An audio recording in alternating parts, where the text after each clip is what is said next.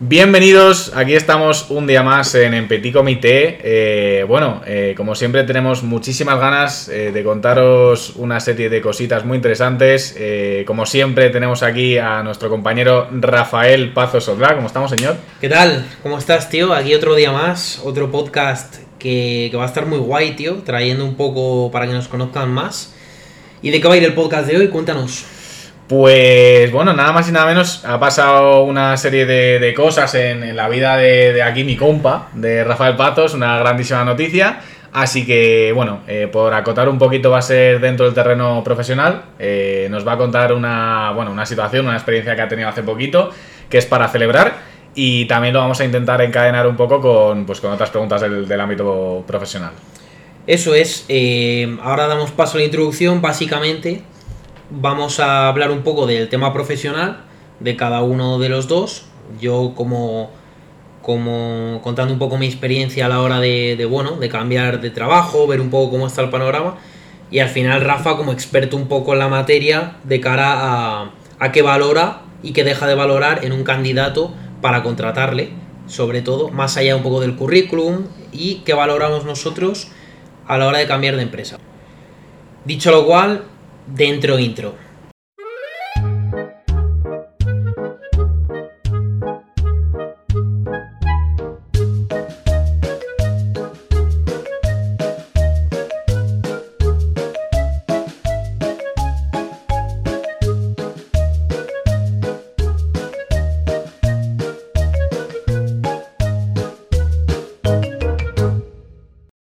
Bueno, pues lo primero de todo, de mi parte y de parte de los oyentes del Petit Comité, eh, enhorabuena, porque has tenido ahora un cambio profesional eh, claramente a, a, mejor por diversas razones que ahora sí que pasas a comentar. Pero bueno, lo primero de todo, felicidades. Muchas gracias. Aquí claro se sí. la palmadita. Bueno, pues nada, os cuento un poco. Yo llevaba año y medio en la clínica donde estaba. Actualmente, bueno, el podcast saldrá más tarde porque sí. todavía tengo que comunicarlo. ¿Te imaginas tú?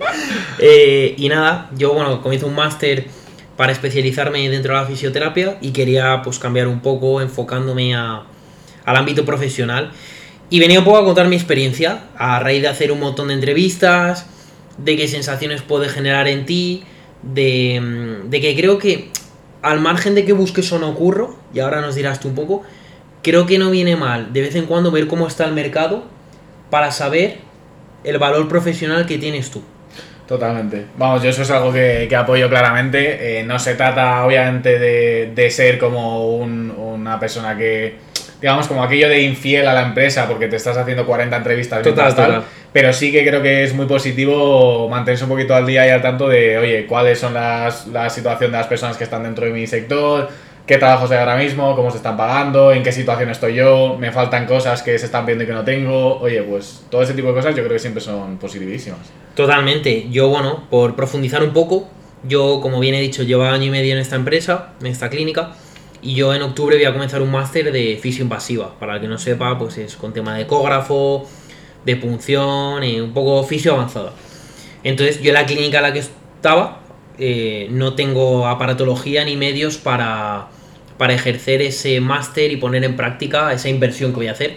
Por lo tanto, yo a, eh, en verano, hace un mes, me pongo un poco en búsqueda de entrevistas que me puedan facilitar todo este tipo de, de cosas que yo no tengo ahí. Entonces es curioso porque yo eh, echaba todo, he echado todo. ¿no? Es como el típico tío desesperado que liga con todas las tías. Pues sí. yo estaba así, echando un montón de clínicas, porque al final yo no tenía nada que perder. Echaba una que si en Avenida América, que si otra en Prosperidad, otra en, en Chamberí, etc. Entonces, eh, me iban llamando. La verdad que he tenido bastante buen feedback, a diferencia del que tuve hace dos años cuando terminé la carrera. Entiendo que por, por la experiencia, ¿no? Uh -huh. Y por preguntarte así un poquito, eh, ¿crees que más allá de la experiencia, que obviamente es como lo más objetivo y lo más claro, ¿qué ha cambiado en ti para que a la hora, hora de afrontar una entrevista o, o de lo que ellos perciben de ti haya podido cambiar y que ahora sea un feedback más, más positivo? Pues fíjate, yo creo que es importante a la hora de afrontar una entrevista el ir con trabajo. Vale. ¿Vale? El ir con trabajo, no solo decir que vas con trabajo, ¿no? Porque hay mucha gente que puede, ya sabemos un poco, ahora nos contarás tú más las mentirijillas estas de, de no, yo tengo un título, yo estoy trabajando ya, ¿dónde no? Pero yo creo que el ir con trabajo de verdad te da una tranquilidad de cara a afrontar la entrevista y saber que no tienes nada que perder. Es decir, yo me interesa entrar en tu clínica, me interesa entrar en esta empresa, pero yo ya estoy trabajando, ¿sabes? Es decir, creo que internamente te da un valor que si eres capaz de transmitirlo, te permite afrontar la entrevista, las preguntas y los retos que te anteponga, en este caso, el jefe de la clínica o el que te entrevista, con más tranquilidad. Sí, yo entiendo esa, esa sensación. Sí que es verdad que eh, no es algo que se cumpla al 100% en el sentido de que pueda haber personas que estén, que estén trabajando y quizá en su empresa sean pers- personas estándar o incluso que rindan por debajo de lo esperado y tengan este trabajo. Y también podría ser el caso de una persona que no tenga trabajo, pero que sea, digamos, no porque no tenga valor, sino por decisión o porque se ha tomado un tiempo sabático o Total. porque no encuentra algo que encaja. Dicho lo cual, en general, yo creo que sí, una persona que, que está trabajando digamos que va eh, hay, hay una cosa latente ¿no? que va un poquito acompañando a, a eso que es como si está trabajando hay unos mínimos que espero que cubre y que oye pues si le quieren a esta empresa debe ser por algo ¿no? entonces Total. bueno eh, sí eh, yo creo que claramente te da un poquito sobre todo para el candidato yo creo que te da como esa, lo que has dicho la tranquilidad de yo ya tengo lo mío todo lo que venga ahora pues si mejora genial y si no pues pues bueno Justo, y además ciertas preguntas que, que planteas que quizá hace dos años, al terminar la carrera, no planteas. ¿no? Como por ejemplo, tema de incentivos. Oye, ¿cómo trabajáis aquí? ¿Sabes? Porque al final tú terminas la carrera y es, ah, vale, genial, cobro mil, venga, genial, Pa'lante. para adelante, ya vas de cabeza. Entonces, bueno, yo me abro, me, me encuentro un poco en el proceso de selección. Y aquí es curioso porque te permite ver cómo está el mercado, en mi caso de fisio, ¿no? Hay sitios, clínicas, como las llamo yo, más rurales, más estándar, ¿no? Eh, típico masaje y tal, que yo al final no he estudiado para eso, donde parece que les va bien. Y, y te hacen pues entrevistas que están bien y te ofrecen algo que no es afín a mí, ¿no? Que es estar ahí todo el día dando masajes por un sueldo que entiendo que es que no está bien remunerado, ¿no? Póngase, pues, si quieres hablamos de números, pero igual 6 horas diarias, ¿no? Que son unas 30 semanales, pues por unos 1200 netos. Entonces dice, joder, eh, yo al final no he estudiado oficio para estar dando masajes. En contraposición, tienes sitios y clínicas modernas, adaptadas, eh, con ejercicio, con máquinas que están mejor, que te ofrecen, eh, digamos, mejores condiciones. Y qué casualidad que las clínicas que te ofrecen mejores condiciones, las entrevistas, como contaré ahora, son más exigentes. Claro. A ver, yo creo que es como tiene que ser al final. Y yo creo que cualquier persona que tenga interés real en el tema, por ejemplo, en tu caso de fisio, o, o vamos, o que se lo tome en serio, y que quiera desarrollarse y que no lo haya estudiado simplemente para entrar en cualquier sitio y cobrar pues lo que cobre y ya está, Eso es. toda esa gente se va a pegar por entrar en los mismos sitios, igual que pasa en cualquier empresa. Ahora te preguntaré de, de tu profesión, pero em, yo por eh, decir algo de la mía, me, me consta que premia bastante la meritocracia. Es una rama de la salud, fisio, donde relativamente es fácil encontrar curro, ¿no? Pues por ejemplo, eh, por la pirámide inversa de, de población, ¿no? Al final hay gente más mayor, pues puedes entrar en un sitio geriátrico, por ejemplo, que es bastante fácil, ¿no? Pero premia bastante la meritocracia porque si tú te conformas, creo que puedes estar ahí toda la vida. Y sin embargo, lo difícil es plantearte, eh, digamos, salir un poco de ese, de ese nicho. Entonces me gustaría preguntarte en lo tuyo, ¿cómo lo ves? ¿Cómo ves el panorama? ¿Cómo ves un poco la manera de escalar? ¿Crees que es conformista tu profesión? Cuéntanos un poco. Eh, bueno, por poner un poco de contexto, yo ahora mismo estoy, me estoy dedicando dentro de la parte de talento, de personas, de recursos humanos, estoy en la parte de, de selección y más concretamente Vale. eh, especializado en la parte de perfiles técnicos de, de programación, bueno, de tecnología en general. Qué guay. Entonces, es una cosa muy chula, me gusta mucho. eh, y respondiendo un poco a la pregunta, yo creo que es una profesión, eh, en muchos casos se hacen llamar IT Recruiter, ¿vale? Que Mm. son estas personas que cogen a los programadores, etcétera, y les envían un, corre- un mensaje estándar eh, a mansalva, a todos por igual. No saben absolutamente nada de tecnología, no conocen nada, simplemente tienen, les han dado una, una job description, una lista de quiero que la persona tenga esto, esto, esto y esto. ¿Qué es JavaScript? ¿Qué es CSS? ¿Qué es React? No tengo ni puta idea, pero mira, ¿tienes esto? Genial, check. Y lo tachas y si tiene una serie de cosas, pues para adentro. Eso es lo que, lo que se hace muchas veces y, de- y lo que si tú quieres te puedes llegar a convertir en eso. O sea, podríamos poner un símil, porque según lo contabas, tío, ¿sabes lo que me venía a la cabeza? Ser un relaciones públicas. Es Ser un que... relaciones públicas. Te vendo una serie de cosas para que tú entres en mi empresa, en mi discoteca. Sí, sí. Te doy la pulserita, venga, copa gratis, ¿no? Tienes Java. Claro, ya está, pues para... Sí, sí, totalmente. O sea, y es un poco triste porque Obviamente, la primero que dentro de todo el mundo de, de los ingenieros de software y tal, históricamente ha habido como mucho rechazo hacia todas las personas de selección de, de estos perfiles, por eso, porque son personas que no hablan en su idioma, o sea, no entienden nada, luego en la entrevista realmente no saben explorar esa serie de competencias técnicas. Eh, entonces, si tú haces las cosas de manera estándar y no te formas por tu cuenta y no te gusta, te conviertes en una persona que hace eso, literalmente, y vas a tener un sueldo normalito, no está mal tampoco, o sea, una cosa intermedia, eh, pero que no va a dar para mucho más. ¿Tiene potencial para crecer y todo eso? Muchísimo. Lo que tienes que hacer, lo que pasa es que, claro, no haciendo eso. Si tú te formas por tu cuenta, si tienes la suerte de estar en una persona que te forman en todo eso, yo en, mi caso tengo mucha suerte por eso, porque eh, en mi empresa en concreto sí que hay muchísima formación y he aprendido muchísimo. Sí que puedes posicionarte como un especialista real en todo eso, que es una cosa que se demanda muchísimo, y después salir, eh, digamos, esa parte como tan, eh, tan concreta, tan limitada en ese sentido, para explorar otras cosas que sea más eh, que junte talento, recursos humanos con tecnología, pero no ya como selección eh, pura y dura, sino quizá pues gestión de un proyecto de selección o una, una digamos una posición más estratégica. Vale, o sea que entiendo que va bastante hilado en función de qué empresa puedas estar y del, de la formación, como bien tú dices, y del crecimiento que puedas tener Claro. ahí. Y de, y de cómo trabaja la empresa, porque al final, eh, si estás en una empresa que hace la selección de este tipo de perfiles de una manera pues así arcaica y, de- y como hemos dicho, Sí. no, vas a, no vas a tener muchas posibilidades de aprender, ¿verdad? Claro, mira, según decías, el tema de, de convertirte en un, en un recruitment, ¿no? Sí. Al final, de, de estar reclutando Sí. ¿no? a, a personal a diestro y siniestro, se me venía una idea a la cabeza y creo que no hay nada peor que tener un curro mecánico, tío. Totalmente. Definimos por curro mecánico realizar todos los días la misma acción, sintiendo que no depende nada de ti que vaya mejor o peor. ¿Vale? Y eso en fisio puede pasar bastante. Al final, eh, puedes trabajar con mutuas, que yo he estado trabajando con mutuas también, donde es una locura, tío. Es paciente cada X tiempo, donde tienes que poner aparatos, tal, y sabes que al final, por huevos, va a ir a mejor, porque le estás, eh, por tema de placebo, Sí. porque le estás poniendo calor y tal.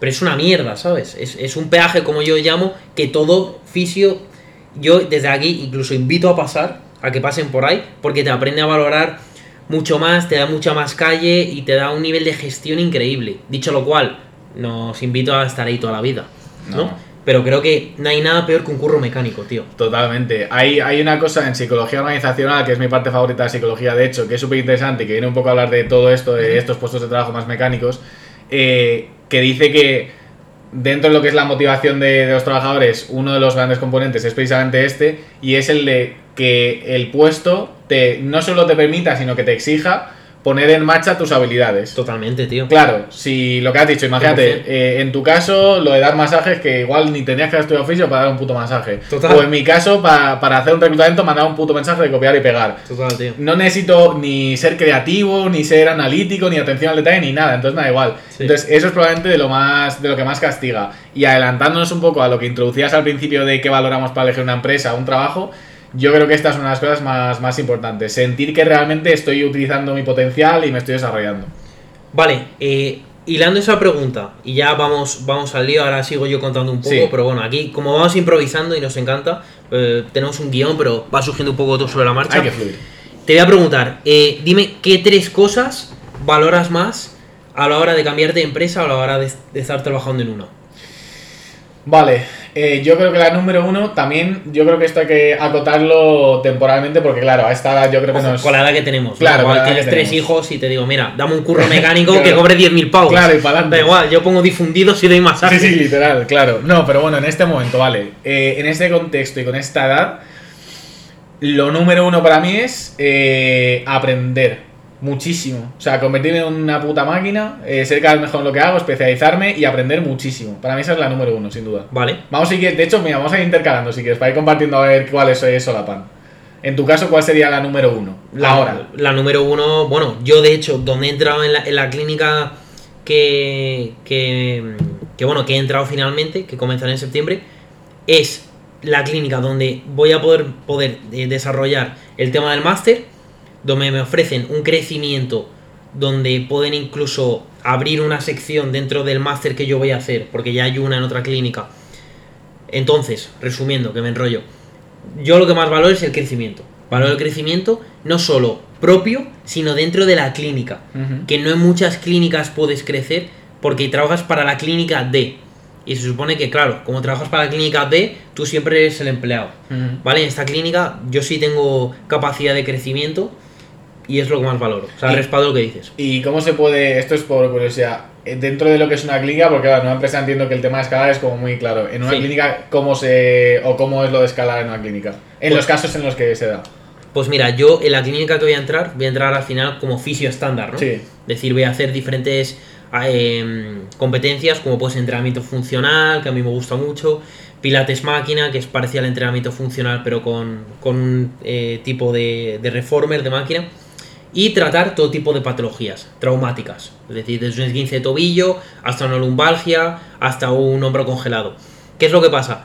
Que yo voy a hacer un máster de invasiva, que es un máster con ecógrafo, con una serie de, aparatos que van muy bien es fisio avanzada, que funciona por corriente, por agujas y tal.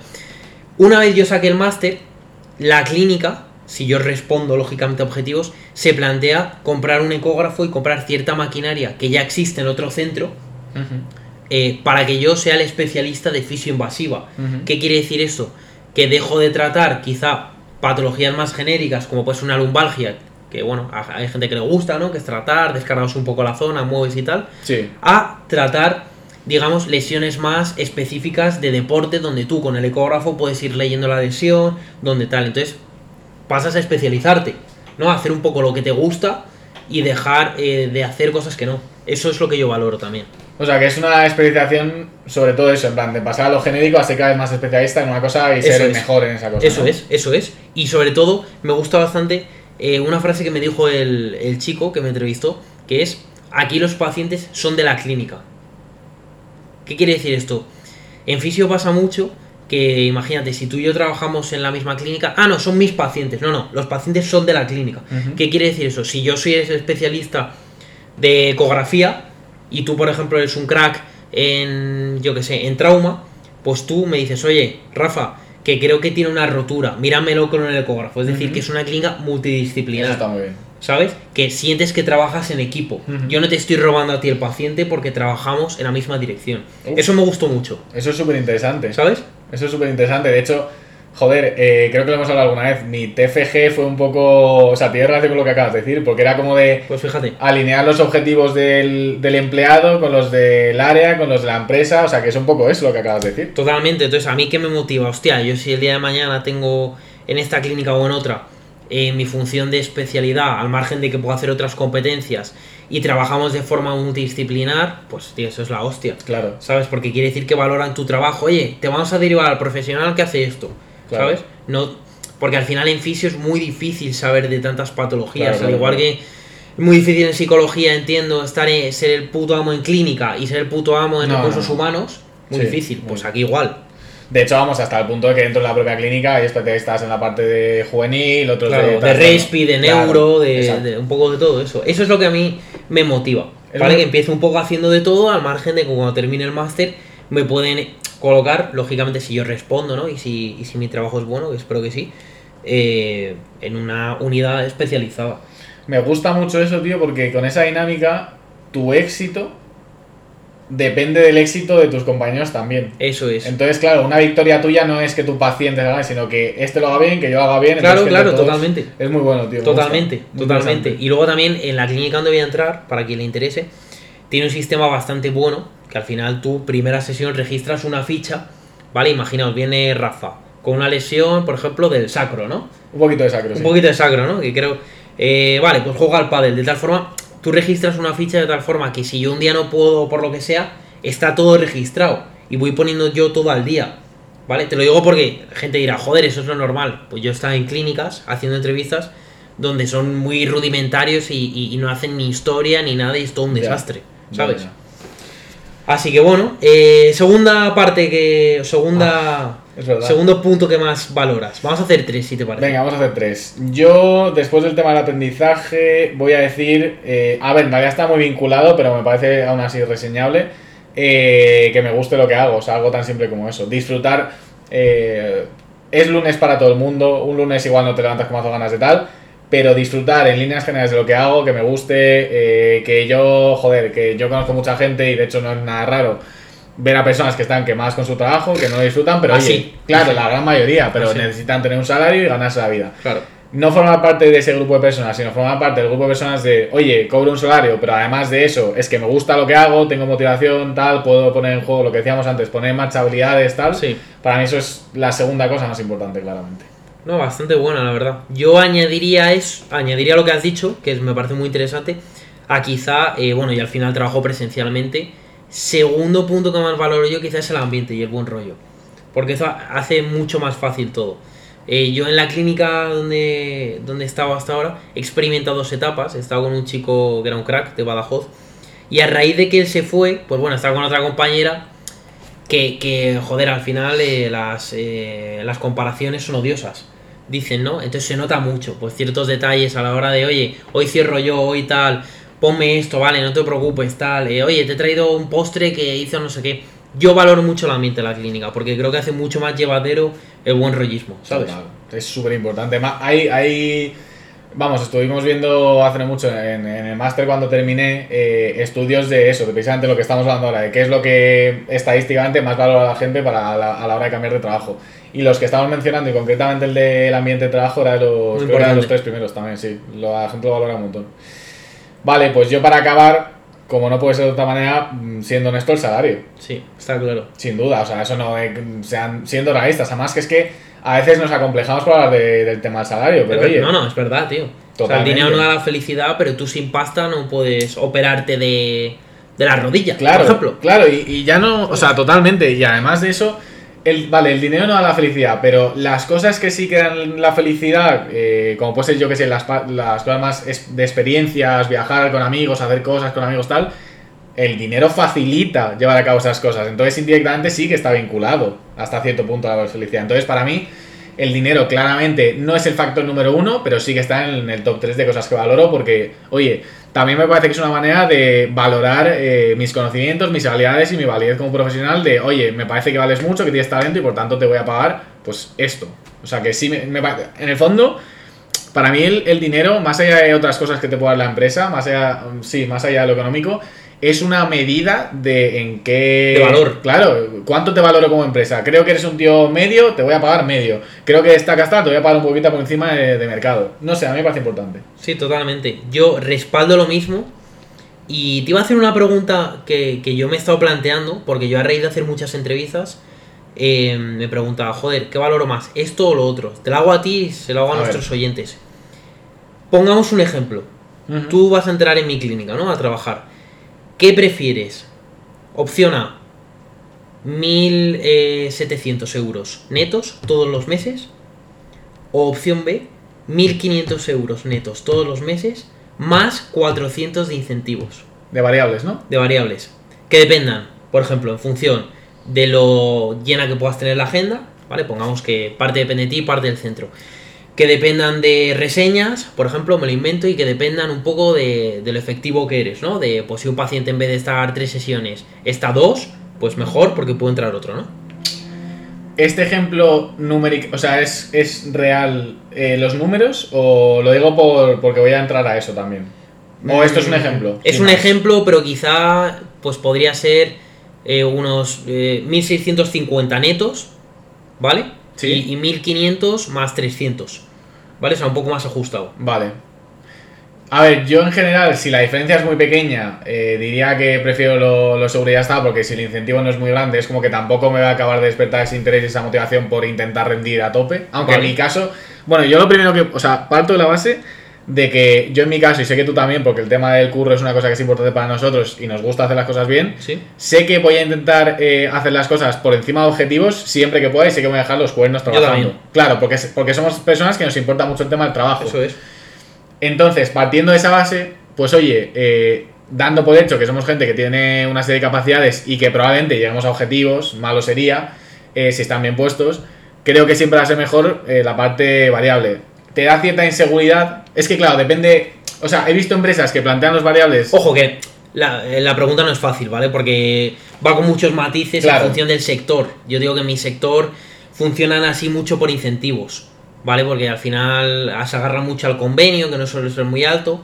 Entonces entiendo que depende de muchos factores. Claro, sobre todo yo, el, el principal que se me viene a la cabeza, también pensando un poco en la parte teórica, es si los objetivos están bien puestos. Es decir, si los objetivos son eh, realistas. Sí. Si no son una, una cosa que no tenga sentido. Si dependen de mí. O sea, si hay lo que llaman lo de accountability, lo de me Sí. hago responsable de tal y Exacto. pues eso, si depende de mí en el fondo. Eh, si, joder, eh, si no hay factores externos de otras personas y tal que vayan a poder romper que yo no llegue a objetivos por una cosa que no, que no depende de mí, que viene a ser lo, lo mismo. Es. Si todo eso está bien hecho, prefiero siempre variable porque creo que tengo la capacidad para conseguirlo. En el caso de que eso no esté bien hecho, es una trampa horrible porque si te ponen los objetivos que no son realistas, te ponen, ah, pues tienes que llegar a no sé cuánto. Genera frustración, Claro. no llego, no valgo, ¿no? Te genera una serie de pensamientos negativos. Si está bien puesto, sí, si, si está mal hecho, mejor no hacerlo. Yo opino igual que tú, la verdad. Sí, pero es interesante esa pregunta. Haremos un podcast sobre todo ese tema de. O sea, el tema objetivos, motivación, trabajo y tal, porque es de mis favoritos y es muy interesante. Ahí hay mazo chicha que podemos rascar. Sí, la verdad que sí. Además, tú, tú controlas bastante el tema. Yo cerrando un poco, bueno, que estoy muy contento, ¿no? Por todo esto y tal, contando mi experiencia. Eh, vamos a aprovechar que Rafa al final, eh, joder, tú te dedicas a eso y, y eres un crack, tío, en, en lo que haces. Entonces, te quería preguntar, ¿no? Porque entiendo, tú corrígeme si, si me equivoco, Sí, sí. pero entiendo que tú al final eh, te dedicas un poco también a la decisión y encarar qué tipo de perfil es más adecuado para trabajar dentro de tu empresa. Sí, Entonces me gustaría, porque yo a raíz de hacer entrevistas, sí sé lo que valora la- los fisios, ¿no? Valora un poco la actitud proactiva, que tú seas un tío con ganas, con ganas de aprender, que en eso creo que voy bastante bien, porque voy con mucha motivación y muy buena actitud. hombre, a los hechos me remito. Mírate. No, la verdad que bien, la verdad que bien. Eh, de humildad no tanto, porque parece que aquí me No, estoy hombre. tirando flores. Que no, hombre, hay que celebrar las cosas bien. Entonces, eh, me gustaría preguntarte, ¿qué valoras tú en dos candidatos con un currículum parecido? Para un perfil similar. Claro, a ver, aquí lo primero que viene a la mente es que obviamente depende absolutamente de, de la posición, primero. ¿Vale? Porque en función de si es, imagínate, eh, un perfil, un desarrollador de JavaScript, un perfil súper técnico de una cosa súper concreta que Vale. va a ser más ejecutivo.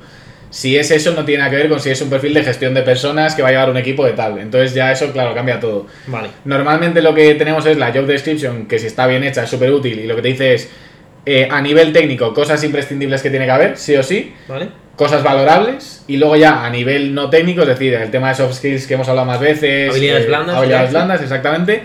¿Qué cosas son realmente las que van a determinar que esta persona eh, destaque o, o sea, sea bueno en su trabajo y que haga las cosas bien? Normalmente ahí lo que haces es, te vas a personas que están en esa posición, te fijas en qué cosas tienen como esas personas las que les va bien Vale. y luego tratas de explorar esas soft skills en la Comparas entrevista. poco, ¿no? Exacto. Vale. Lo intentas contrastar normalmente con...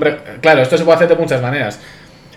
Una manera que no está muy bien es con preguntas peliculeras típicas de que vemos por ahí, de eh, yo qué sé, las preguntas estúpidas que hacen a veces como para ver si, yo qué sé, te pongo en una situación extrema y cómo Sí, ¿qué saldrías. en un bosque si de repente Eso. te ataca un zorro? Claro, ¿qué te llevas a una isla? ¿Qué Eh, tiene que ver esto con mi No curro? tiene nada que ver, no tiene ni fiabilidad, ni tiene validez estadística. Ni pues tiene fíjate, me, nada. me gustaría hacer un podcast de, de cositas así también y de qué fallos más comunes ves Sí. tú en, en gente que entrevistas. Eso sería guay, sí. Eso lo haremos. Y, y luego más allá de eso, claro, aparte de esas preguntas que son súper subjetivas y que no tienen validez de nada, luego están las buenas, que hay una cosa que se llama el método STAR, que sirve precisamente para explorar esta serie de habilidades blandas. Normalmente la pregunta más típica, y que de hecho seguro que te han hecho en algún momento, y a nuestros oyentes también, es buscar una situación pasada en la que sea un contexto que refleje tu capacidad para Sí. determinada ¿Qué eh, tarea. en- Exactamente.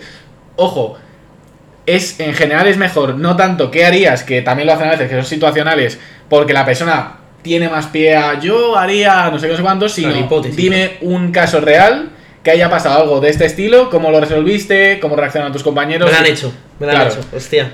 Esa está bien porque siempre te la pueden intentar colar, pero es mucho más difícil algo concreto, pasado y en directo y tal que un ¿qué harías? Pues yo, claro, imagínate, estamos hablando de, de negociación, de capacidad de resolver un conflicto con alguien. ¿Vale? Si lo digo, eh, imagínate que estás con un compañero y te dice no sé qué, ¿cómo lo resolverías? Claro, y yo puedo salir Oh. con. Bueno, pues depende, ¿no? Claro. Porque si no me toma café, le puedo. Claro, te pones chulo y dices, bueno, yo creo que cogería, analizaría esto, tal. No es lo mismo eso que, vale, cuéntame el último. Me acuerdo el último, vale, ya, ya. Claro, O cuéntame sea, qué hiciste claro. la última vez que en el equipo te enfadas. Exactamente, pues ahí ya Claro. es un poquito más difícil. Ah, qué bueno, tío. Hay una serie como de pautas que están, que están bien, pero luego, más allá de eso, pues también el tema actitudinal, que tú mismo lo has comentado, el tema de ser proactivo tal. Sí. Si tienes dos personas que son iguales y una, por ejemplo, se nota que ha echado a 50 empresas y llega la tuya como una más, no sabe de qué va la empresa, no conoce el proyecto, no tiene motivación real, y otra que te llega y dice, joder, pues me ha pasado mazo. Eh, personas, por ejemplo, para dar, eh, digamos, docentes de programación, ¿Vale? que hay algunos que llegan y es una oferta más y te dicen, y yo, bueno, ¿sabes algo de nosotros? No, no, la verdad que no, tal. Eh, ¿Qué es lo que te invita a que este proyecto, no sé realmente si me puedes contar? Y hay otros que dicen, joder, pues la verdad es que he visto vuestras, vuestras noticias en redes sociales, me ha interesado un montón esto, eso ya Claro. te dice que hay algo real más allá del sí, dinero. hay- yo creo que hay algo importante que a mí me pasó en el sitio en el que entré, que es generar un vínculo con el, con el, o sea, con el que te entrevista, con el de la clínica, y eso es muy importante. El rapport, lo llaman en, en lo de las entrevistas. Rapport, Sí, joder, el pues mira. Sí, sí, sí. Qué guay, qué guay. Mira, yo hilando, que te voy a hacer un resumen con las dos, tres preguntas que más me han hecho. Venga. Una iba hilada con, con alguna situación pasada, pero como bien tú dices, eh, que me haya ocurrido, ¿no? Sin, sin que pueda escapar con, Sí. con afluentes y con hipótesis de hubiera hecho, ¿no? Pues Sí. dejaría de hacer. La segunda, obviamente trabajando, que me han hecho es, ¿por qué quieres cambiar? Ujú. Esa sí, esa es muy típica y esa sí que es útil al final. Y esa sí es útil y bueno, yo lo que solía contestar, ahora me cuentas tú si está bien o mal, Sí. ahora está como el culo, ¿no? Pero Ah, digo, no, ¿qué has hecho? ¿Qué has hecho tú? De hecho, corta el podcast, no lo pongas. tal. Yo lo que he contestado, y es. Yo he intentado ser sincero, y yo creo que eso la gente lo valora bastante. Yo lo que busco es eh, un proyecto a medio plazo donde pueda aplicarlo el, el tema del máster y donde me pueda desarrollar profesionalmente. Entonces, algo así, Pues concreto, específico y si lo puedes razonar, que obviamente sí, porque Claro. ya sé lo que hay detrás, ya está, o sea, Claro. está perfectamente. Y luego, ¿qué más me han hecho? Eh, pues quizá eh, esas dos son las más típicas. Esas Hay- dos son las más típicas. Sí es verdad que yo creo que hay gente que valora bastante en alguna clínica que yo también les he hecho preguntas. Que no a sé- ellos. que no suele ser muy común, eh, yo creo que en fisio, porque tengo yo amigos, pues oye, del palo de, eh, vale, has terminado tú de hacerme, y ahí es donde se nota un poco que tú tienes trabajo, ¿sabes? En plan, ¿cómo trabajáis? Vale, eh, por ejemplo, si un día no tengo paciente a las 8, me puedo... Cuenta muy poco porque, porque sé ya cómo va esto, ¿no? Igual que sé que con incentivos de... No, si tienes 98% de la agenda llena, te damos 1000 euros, ya. Pero es que en cuanto fallen 3, ya no es Ya, ya, 98. ya. Y no depende de mí, Ya. ¿sabes?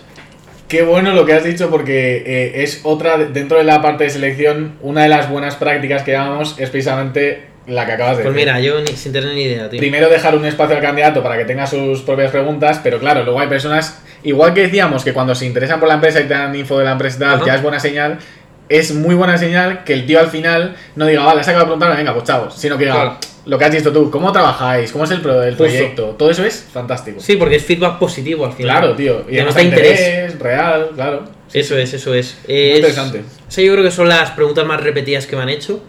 Eh, y bueno, y al margen de, de lo que hemos hablado, creo que podría ser interesante un podcast, porque tú al final, eh, joder, sabes un montón, tío. Es, es todo lo que tú controlas. Estaría muy bien y si le puedes ayudar a la gente de fallos más comunes que ves en entrevistas, eh, a nivel de currículum, ¿no? Que, que en su día tú me ayudaste, ¿no? Que me contaste, Sí. pues exponer lo más importante, en mi caso la experiencia. Y, y todo eso creo que sería interesante. Por mí perfecto, tío, yo encantado, ya lo sabes. Pero Bueno. bueno, eh, yo creo que con esto cerramos un poquito lo que queríamos hablar del podcast. Hemos ido fluyendo un poquito, cambiando de tema, pero bueno, yo creo que ha quedado una cosa interesante. Eso es, dicho lo cual, eh, os animamos a vosotros también a, a participar. Eh, sabemos que, que nos escucha pues gente de todas las edades, pero tenemos tenemos fe, o sea, ten- bueno, más que tener fe, Tenemos fe, sí, sí. eh, sé que nos escucha gente de, de, pues de nuestra edad, 24, 25, 26, entonces nos gustaría que nos comentarais también qué tres cosas valoráis vosotros a la hora de cambiar, eh, qué dinámica valoráis, ¿no? Si más teletrabajo, más tema presencial, jornada de cuatro días, por ejemplo, y que nos, que nos comentéis un poco porque creo que es interesante a la hora de valorar algo donde vas a pasar eh, un tercio de tu vida, como es el trabajo. Totalmente. Es que se dice pronto, Sí, sí, ¿no? pero es un tercio, pasas ocho horas, Total. que es un tercio a partir de los 24 uf, hasta Sí. los 65 y espérate nomás si las pensiones llegan. Bueno, eso ya es otro tema, pero sí.